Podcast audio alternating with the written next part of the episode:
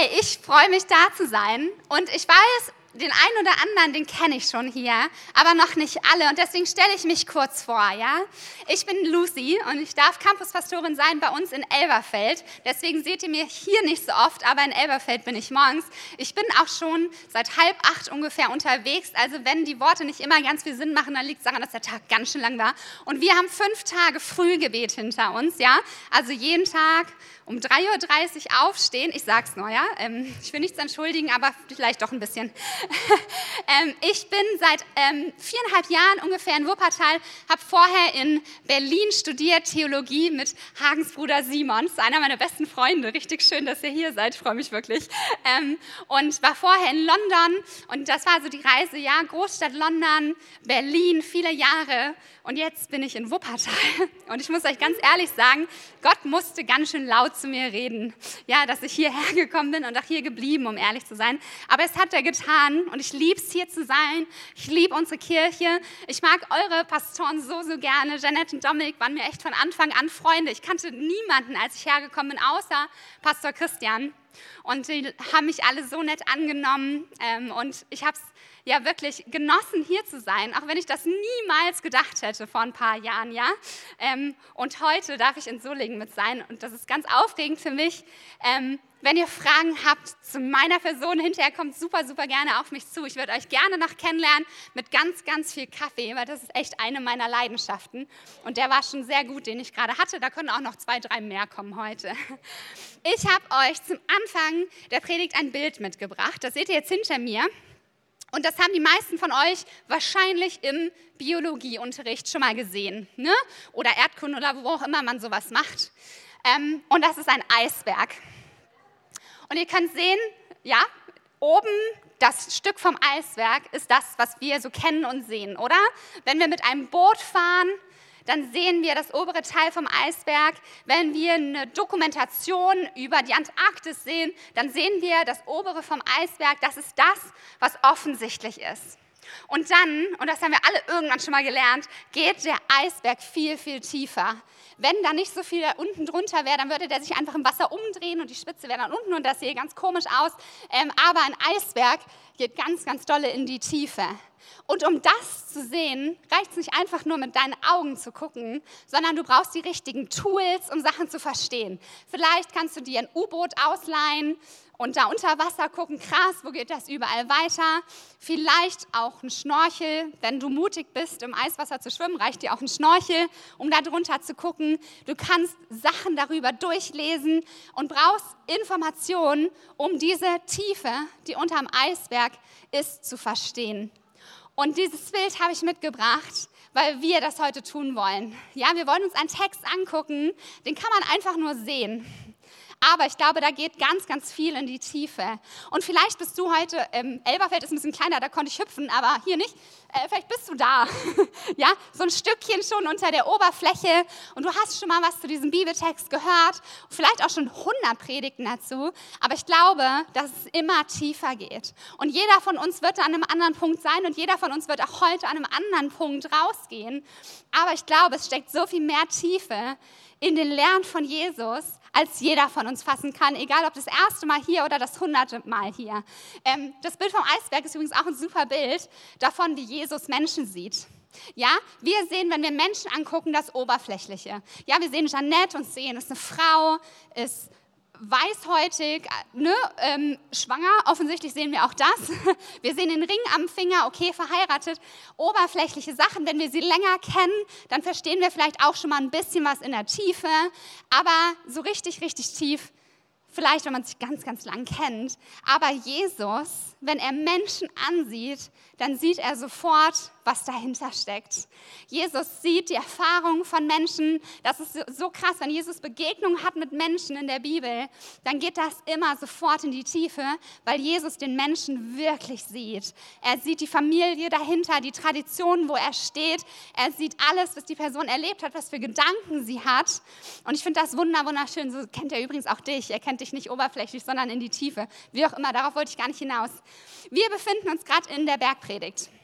Und wir hatten schon zwei Sonntage und auch ihr hattet fünf Tage vom Gebet über dieses Thema. Und es ist so, so stark, dass wir dieses Jahr starten in der Bergpredigt. Das ist die erste lange Rede von Jesus, die aufgeschrieben ist. Ja, und die ist unfassbar wichtig, nicht nur für uns Christen, sondern du könntest jetzt wahrscheinlich hier in Solingen in, habt ihr sowas wie eine Innenstadt? Ja, ne? Okay. Ich mache mir hier gleich Freunde, ne? Sorry. Ähm, in die tolle Innenstadt gehen. ähm, und Ihr könntet rumfragen und könnte fragen, hey, habt ihr schon mal was gehört von, hey, wie du willst, dass du behandelt wirst, behandle auch andere oder halt noch die andere Backe hin oder liebe nicht nur deine Freunde, sondern deine Feinde. Das sind alles Stellen, worüber Menschen schon gehört haben. Ob es von Ethikern, von Pastoren, von Politikern ist, das, was Jesus in der Bergpredigt sagt, das hat einen Unterschied gemacht in dieser Welt. Und das kennen die Menschen. Und da steckt so viel mehr noch drin. Ja? Jesus bringt in der Bergpredigt die Lehre vom Reich Gottes. Ja, und da habt ihr sicherlich die letzten zwei Wochen schon drüber gesprochen. Aber ganz kurz zum Wiederholen. Ey, Jesus sagt, als er auf die Welt gekommen ist, ist Reich Gottes angebrochen und spürbar geworden für die Menschen. Ja, vorher im Alten Testament sehen wir, der Heilige Geist war sporadisch auf Menschen, auf Einzelnen und hat Dinge getan. Ja, absolut, weil Gott ist der gleiche heute, der er war, also hat er schon immer gehandelt. Aber seit Jesus auf die Erde gekommen ist, darf jeder von uns erleben, dass Reich Gottes angebrochen ist. Was heißt das? Wir dürfen Gott immer zu jeder Zeit erleben. Wir dürfen wissen, dass er uns hört. Wir dürfen wissen, dass er uns liebt und uns vergeben ist durch das, was Jesus getan hat. Das Übernatürliches schon angefangen hat hier auf der Erde. Wie wunderschön ist es, dass wir wissen dürfen, ey, Gott tut hier Wunder. Gott berührt Menschen. Er spricht zu uns ganz übernatürlich. Er hat Gnade, die allumfassend ist. Aber wir leben auch im noch nicht. Schon jetzt ist Reich Gottes, aber noch nicht ist es vollendet. Jesus ist noch nicht wiedergekommen. Und deswegen, auch wenn wir es so oft nicht verstehen, werden wir noch nicht seine komplette Herrlichkeit umgesetzt sehen. Wir dürfen erleben, dass Menschen nicht geheilt werden. Und Schmerz wird trotzdem passieren, weil wir gerade noch in dieser Spannung sind. Aber wie gut, dass Jesus in der Bergpredigt sagt, erstens, es hat schon begonnen und es geht weiter, weil in Ewigkeit dürfen wir bei ihm sein. Und die Ewigkeit wird so herrlich und wunderbar, weil da da einfach nur Gutes ist. Gute Gedanken von Gott über uns, dass kein Trauer, kein Leid, dass einfach nur Herrlichkeit und das wird so, so wunderbar. Da sind wir aber noch nicht. Für manche von uns dauert es auch noch länger als für andere, aber egal. Ähm, und wir sind jetzt in der Bergpredigt, habe ich gerade schon gesagt. Und bevor wir in den Text gehen, möchte ich noch einmal eben wie mit diesem Bild vom Eisberg in die Tiefe gehen mit euch, okay? Ich habe ja nicht umsonst so acht Jahre Theologie studiert oder auch noch ein bisschen länger oder so. Ein ähm, bisschen was darf man ja auch mal weitergeben, oder? Außerdem haben wir heute nur zwei Verse, deswegen haben wir dafür Zeit. Wir befinden uns ja in Matthäus 5. Matthäus ist nicht das älteste Evangelium, aber das erste, was wir im Neuen Testament haben und hat dadurch besondere Wichtigkeit. Und wir sehen in Matthäus, wir fangen vorne an mit der Geburt von Jesus. Und die Geburt steht nicht alleine, das ist der ganze ähm, Geburtenregister. Ne? So, dann gehen wir weiter und wir haben Johannes den Täufer und die Taufe von Jesus. Dann kommt die Versuchung von Jesus, 40 Tage in der Wüste und dann als allernächstes kommt schon die Bergpredigt, wo Jesus mit seinen zwölf Jüngern auf einen Berg geht und die Gebote Gottes für sein neues Reich teilt mit seinen Jüngern. Ja, und wenn wir uns das angucken, dann wird schon durch diesen Aufbau des Textes so klar, dass Jesus das Gesetz, was Gott im Alten Testament geschenkt hat, nicht aushebelt, sondern ergänzt. Jesus sagt, hey, und das haben wir auch in der Bergpredigt, ich, ich bin nicht da, um das Gesetz aufzuheben, sondern um es zu erfüllen. Und wenn wir jetzt nochmal zurückgehen, wie geht dieser Text? In Matthäus. Es geht los mit Geburt von Jesus und es wird so lange darauf hingearbeitet zu zeigen, dass Jesus von König David abstammt. Dass das, was im Alten Testament versprochen wurde, wer kommt als Retter, dass Jesus genau dieser Retter ist. Und dann gehen wir weiter und wir haben die 40 Tage in der Wüste. Und das kommt doch die meisten von euch wahrscheinlich bekannt vor, oder? 40 Jahre in der Wüste war auch mein Thema bei den Israeliten in Ägypten. Und Herr Jesus brauchte nicht 40 Jahre, er brauchte nur 40 Tage. Halleluja dazu. Und dann gehen wir weiter und wir haben einen Mann, der auf einen Berg geht und zu zwölf Jüngern spricht, genauso wie Mose auf den Berg gegangen ist, Gottes Gebote zu empfangen, um zu zwölf Stämmen Israels zu sprechen. Ey, wie cool ist das, sich diese Zusammenhänge mal anzuschauen, oder? Und zu sehen, ey, Gott im Alten Testament ist der gleiche, der heute noch ist. Zum Glück dürfen wir wissen, dass Vergebung greifbar ist und wir eben nicht einfach nur alle Gesetze einhalten müssen, um zu wissen, dass wir gerettet sind in Ewigkeit bei Jesus. Aber es ist nicht außer Kraft gesetzt. Und ähm, wir haben jetzt diese konkrete Stelle. Und Jesus spricht zu seinen Jüngern in einer Form, die wir heute besprechen, nämlich die Seligpreisung. Und das Ganze nennt sich, wenn man jetzt so ein Fachwort haben will, Makarismus braucht ihr euch nicht merken. Ähm, das ist eine Textform, die kennen die Jünger. Im Alten Testament haben wir mehrere dieser Bibelstellen, wo es darum geht, wenn du das tust, wirst du das erleben. Wenn du so denkst, dann wird dir das geschehen. Und so spricht Jesus. Er spricht zu Menschen und er will, dass sie verstehen, was er sagt, in einer Textform, wo sie gewohnt sind, dass ein Lehrer darin spricht. Aber was er sagt, ist absolut radikal was er sagt, ist weltverändernd für die Menschen. Es macht so einen kompletten Unterschied. Es ist genau gegen das Etablissement, gegen alle Menschen, die damals die Macht hatten. Jesus benutzt die Form, die verstanden wird, aber spricht etwas komplett Neues. Und das wollen wir uns jetzt angucken, oder? So 10, 12 Minuten in die Predigt gucken wir endlich in den Text. Matthäus 5, Vers 3 bis 4.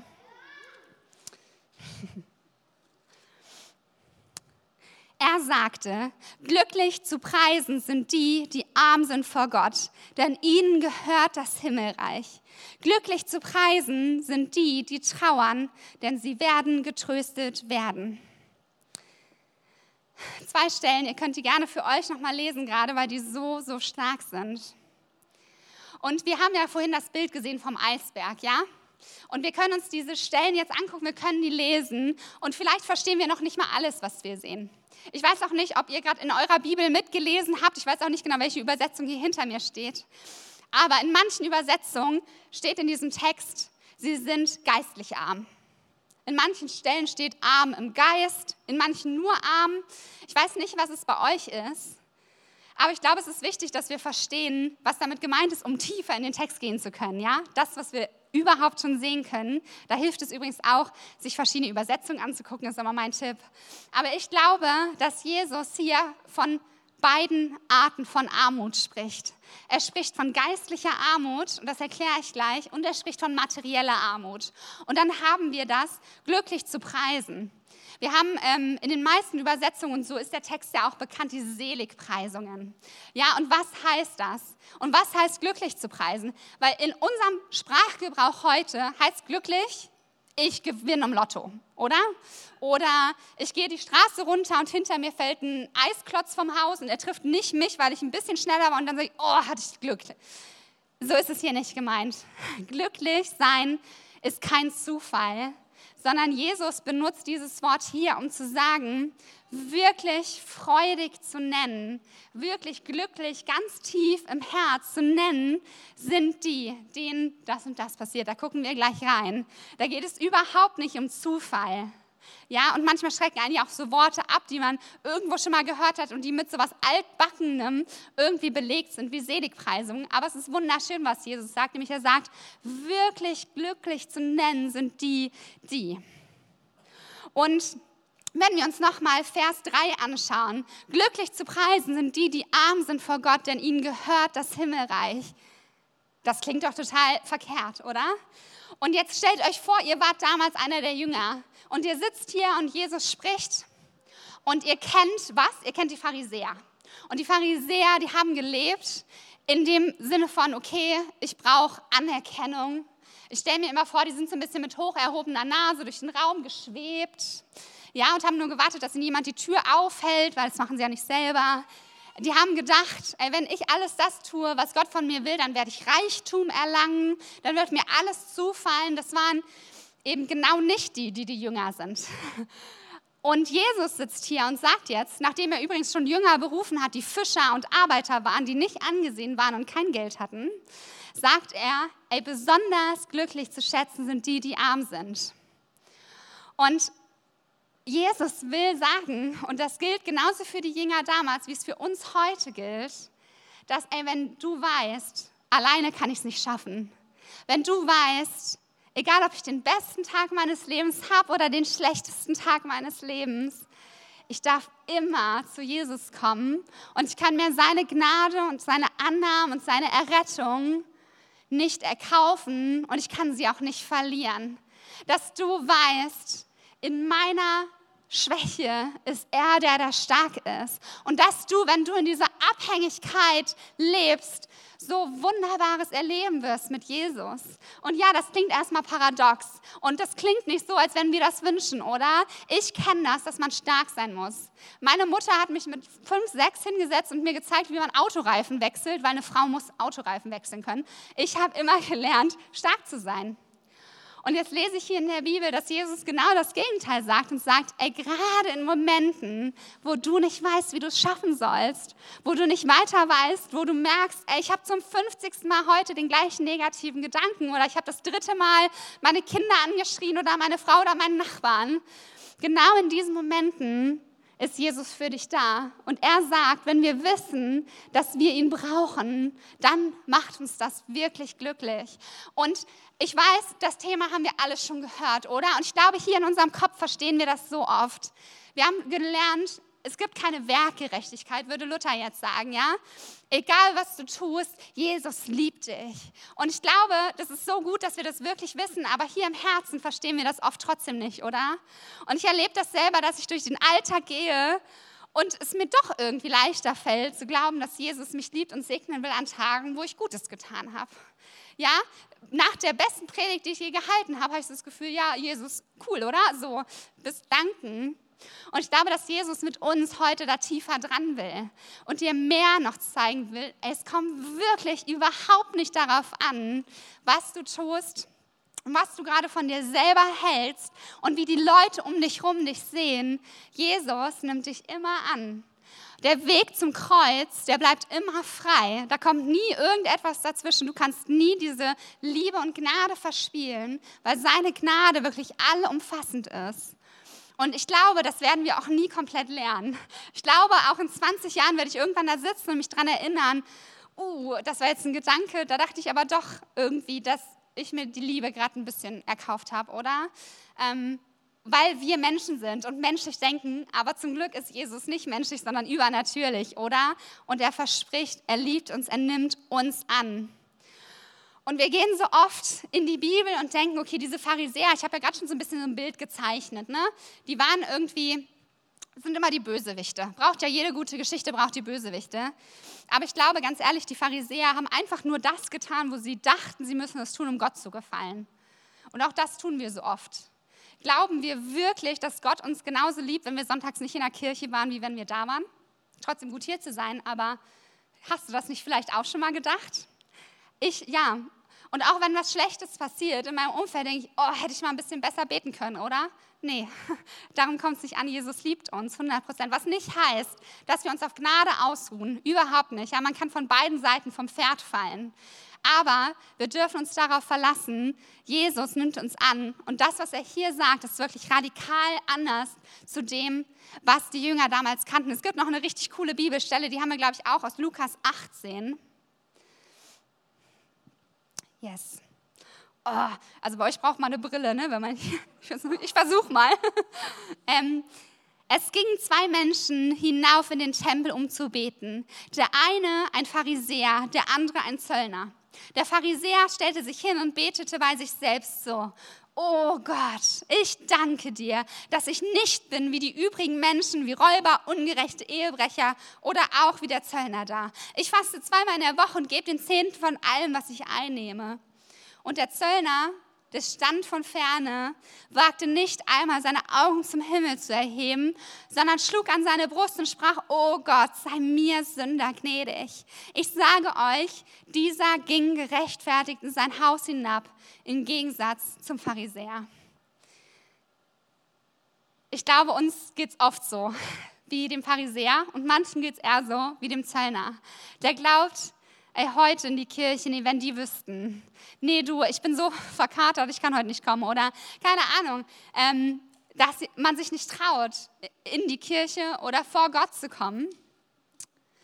Aber genau dann dürfen wir kommen. Und auf der anderen Seite, ey, lass uns nicht schlecht auf andere schauen, uns nicht vergleichen, weil darum geht es überhaupt nicht. Aber ich glaube, auch das passiert uns so häufig, oder?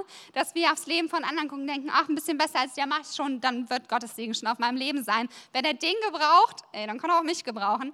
Ähm, aber hier geht es nicht um andere, es geht einfach nur um dich und zu wissen, du bist geliebt, 100 Prozent. Und die zweite Stelle, die wir uns heute angeguckt haben, ist Matthäus 5, Vers 4.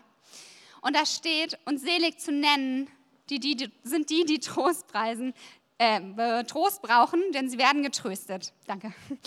Ähm, und auch das ist doch eigentlich paradox, oder? Dass Jesus hier spricht, dass glücklich zu nennen die sind, die trauern. Das würde von uns doch keiner sagen, oder? Wir geben Mitleid mit Menschen, die trauern. Aber wie gut ist Jesus Zusage hier in diesem Moment, dass er sagt, erstens, wenn du trauerst, ich bin bei dir. Du brauchst nicht alleine zu sein. Jesus kennt deinen Schmerz. Er kennt das, was du erlebst. Gott ist Mensch geworden, auf die Erde gekommen und hat das erlebt, was wir erleben und noch so viel Schlimmeres.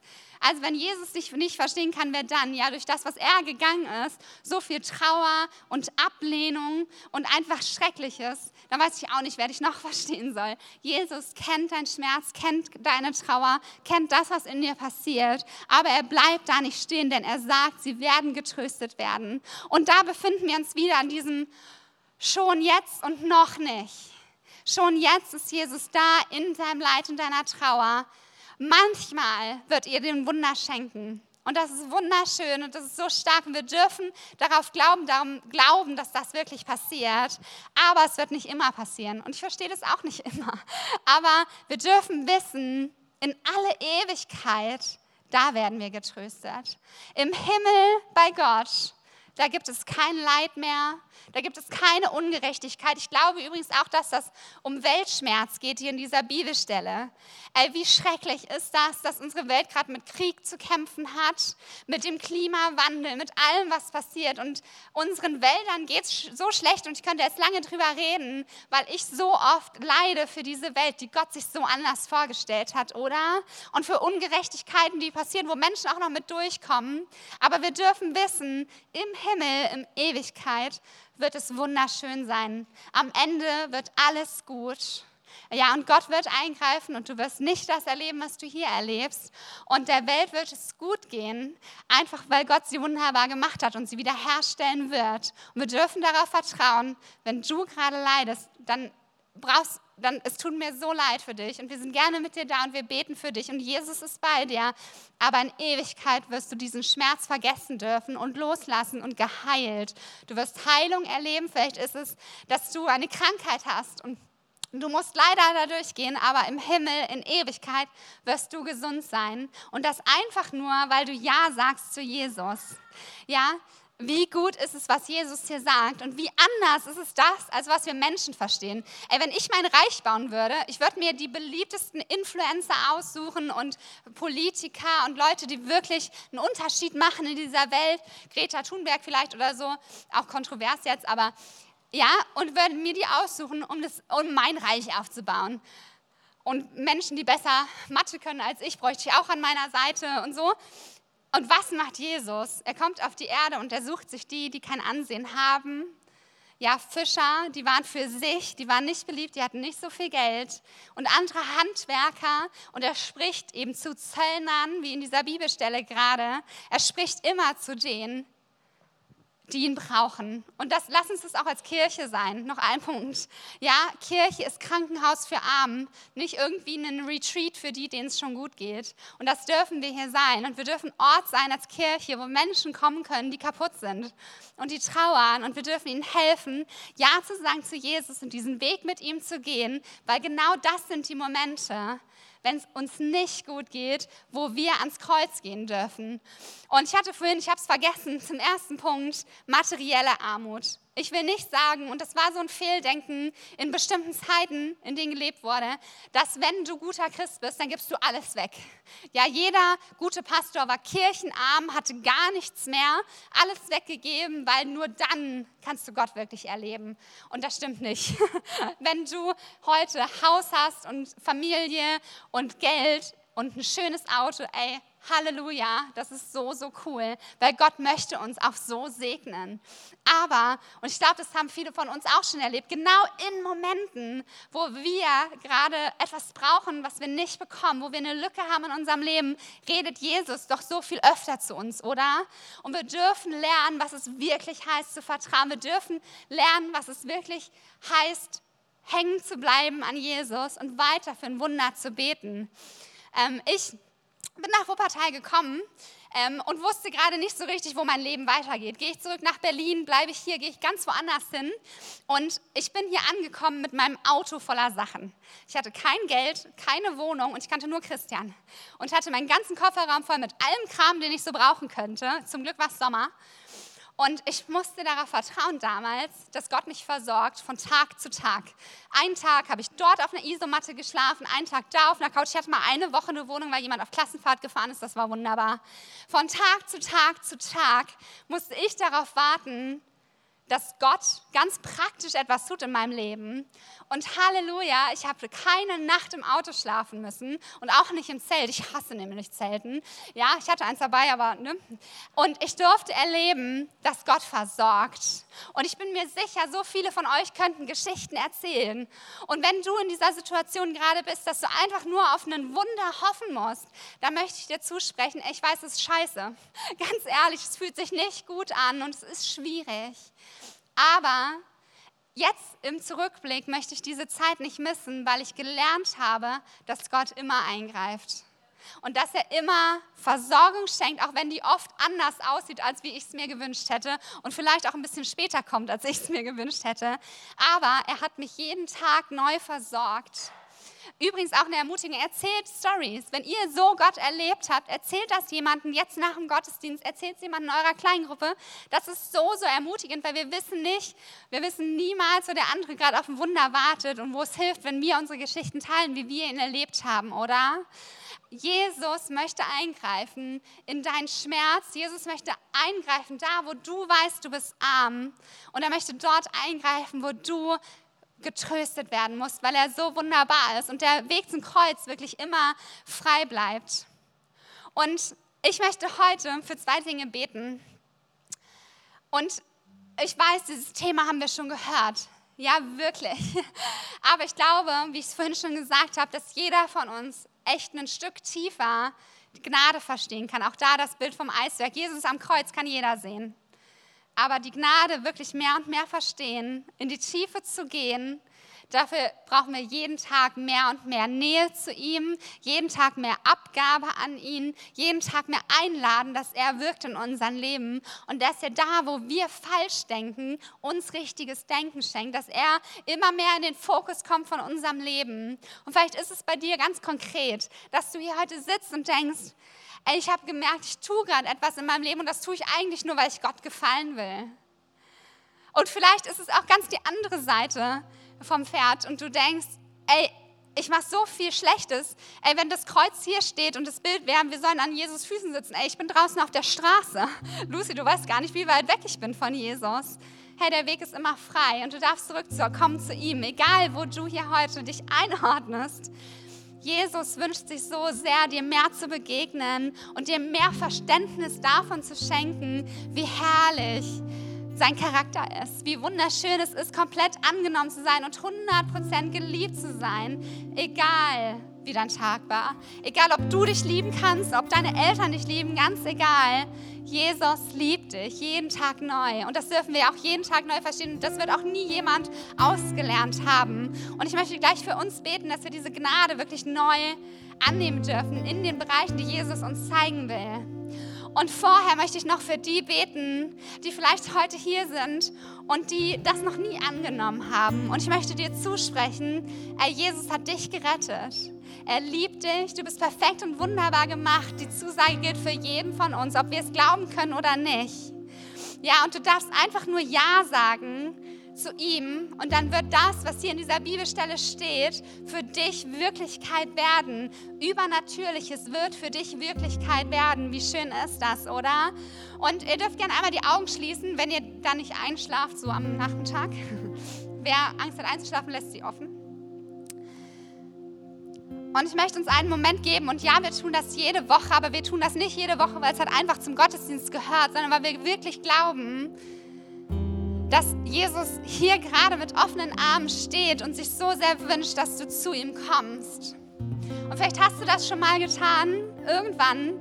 Und du bist der, der gerade draußen auf der Straße steht.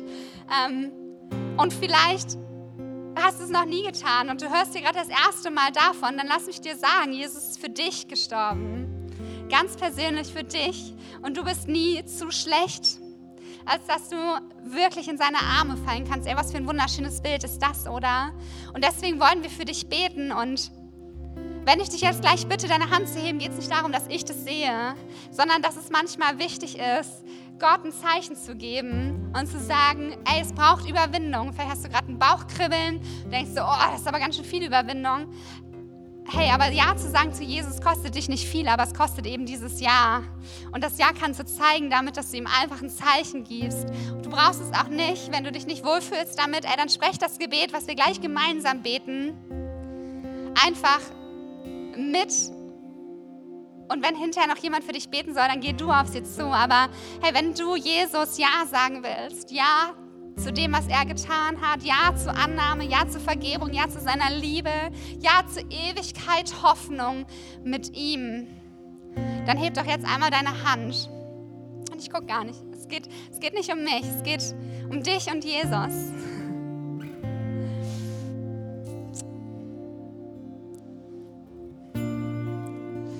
Hey, und wir wollen das gemeinsam mit einem Gebet jetzt aussprechen. Und das sprechen wir alle mit. Nicht, weil wir es endlich auswendig können und deswegen jetzt sonntags sprechen, sondern weil die Zusagen, die wir aussprechen, uns jeden Tag begleiten. Ähm, ich habe das übrigens hier ausgedruckt in meiner Bibel und ich spreche mir das jeden Tag vor, weil ich das brauche, weil ich auch ich jeden Tag neu daran erinnert werden muss, dass er für mich gestorben ist, dass ich Vergebung brauche. Ähm, vielleicht kannst du dir gleich draußen am Infopunkt eins mitnehmen. Ich weiß nicht, ob ihr die hier habt. Ähm, aber wir wollen gemeinsam beten. Deswegen dürft ihr eure Augen wieder aufmachen, sonst wird es schwer ohne Text. Und lasst uns wirklich dieses Gebet gemeinsam sprechen. Jeder von uns für sich. Und gemeinsam für die, die es das erste Mal beten. Jesus, ich weiß, dass du mich liebst. Es gibt nichts, was ich tun könnte, damit du mich mehr liebst. Und durch nichts, was ich tue, würdest du mich weniger lieben. Du bist für mich gestorben und auferstanden. Ich glaube an dich. Du bist mein Gott, mein Retter und mein Herr. Bitte schenke mir die Vergebung meiner Schuld. Ich möchte als dein Kind leben und du sollst mein ganzes Leben bestimmen. Ich danke dir, dass ich durch dich wirklich frei bin und ein Leben in Ewigkeit habe. Amen. Amen. Hey, und wenn du das Gebet heute ehrlich gebetet hast, wir haben Mitarbeiter hier, ihr dürft gleich auf jemanden zugehen und gerne auch noch für euch beten lassen. Aber ich möchte jetzt noch einmal für euch beten und vielleicht möchtet ihr noch einmal aufstehen, dass ich auch sehe, ihr seid noch dabei. Und ich möchte wirklich für jeden Einzelnen hier beten. Und wir haben auch Beter, die bereitstehen, hinten vermute ich. yes. Ähm, und ihr dürft, wenn ihr das Gefühl habt, Gott hat irgendetwas angepiekst, vielleicht ist es das Freundschaftsthema, was ganz am Anfang war, oder ihr habt einfach einen Bereich, wo ihr sagt, ey, ich brauche gerade Segen und ich habe das Gefühl, ich schaff's nicht alleine. Dann geht so gerne zum Gebet, sprecht das mit jemandem aus, es hat so viel Kraft, wenn wir Themen gemeinsam vor Gott bringen. Und manchmal schaffen wir es einfach nicht alleine. Und manchmal wollen wir auch einfach einen Zuspruch von jemandem. Und wenn ihr prophetisch was hören wollt, dann fragt sie einfach, die kriegen das schon hin. Und ich möchte für euch beten, dass wir mehr verstehen. Yes. Jesus, wir wissen, dass deine Gnade unfassbar tief ist und dass alles umfasst ist mit ihr. Und wir wollen darin mehr und mehr leben und wachsen. Jesus, wir wollen verstehen, dass du immer für uns da bist und dass egal wie wir drauf sind, egal was für negative Gedanken wir haben, egal wie oft wir den Fehler schon gemacht haben, dass deine Liebe immer für uns da ist. Und wir wollen es wirklich mehr und mehr lernen und verstehen. Ja, wir wollen Gutes tun, weil wir dich lieben. Wir wollen mehr so werden wie Jesus, weil es so wunderschön ist, Jesus, wie du warst. Aber wir wollen wirklich verstehen, dass unsere Errettung nicht davon abhängt. Jesus, wir wollen wissen, dass wir in Momenten, wo wir schwach sind, wie auch wenn wir stark sind, zu dir kommen und du es liebst, wenn wir in deine Gegenwart kommen, wenn wir uns zu dir setzen, vors Kreuz knien, uns hinlegen, wie auch immer wir das zu Hause tun, dass du uns neu begegnen willst, dass du uns neu Tiefe schenken möchtest, dass du uns deinen Charakter an allen Facetten und Farben neu zeigen willst, wie so Wohlgeruch in unserem Leben, der immer schöner wird. Und wir wollen uns wirklich ausstrecken nach mehr von dir und mehr gehen in dem, wie du dein Reich beschreibst, in all ihrer Schönheit. Jesus, wir wollen dich bitten, dass jeder, der heute hier ist und der trauert, ob es um Menschen ist, um Freundschaft, um Tiere, um Materielles, Jesus, dass du sie tröstest. Und Jesus, wir wollen dich auch bitten, dass wir hier auf dieser Erde schon deinen Trost erleben und nicht erst in Ewigkeit. Ja, wir wollen Hoffnung haben, dass wir wissen dürfen, es wird auf jeden Fall besser. Aber wir wollen das jetzt schon erleben. Jesus, möchte ich bitten, dass du jeden wirklich einfach gerade mal richtig dick in den Arm nimmst, der trauert und der Schmerz hat. Und Jesus, dass du ihm zeigst, dass du da bist, ganz präsent, so wie vielleicht noch nie zuvor. Und dass du ihm Worte zusprichst, der Ermutigung, der Hoffnung. Jetzt, während wir noch mal in den Lobpreis gehen, Jesus, wir wollen dich wirklich bitten, dass du redest. Amen.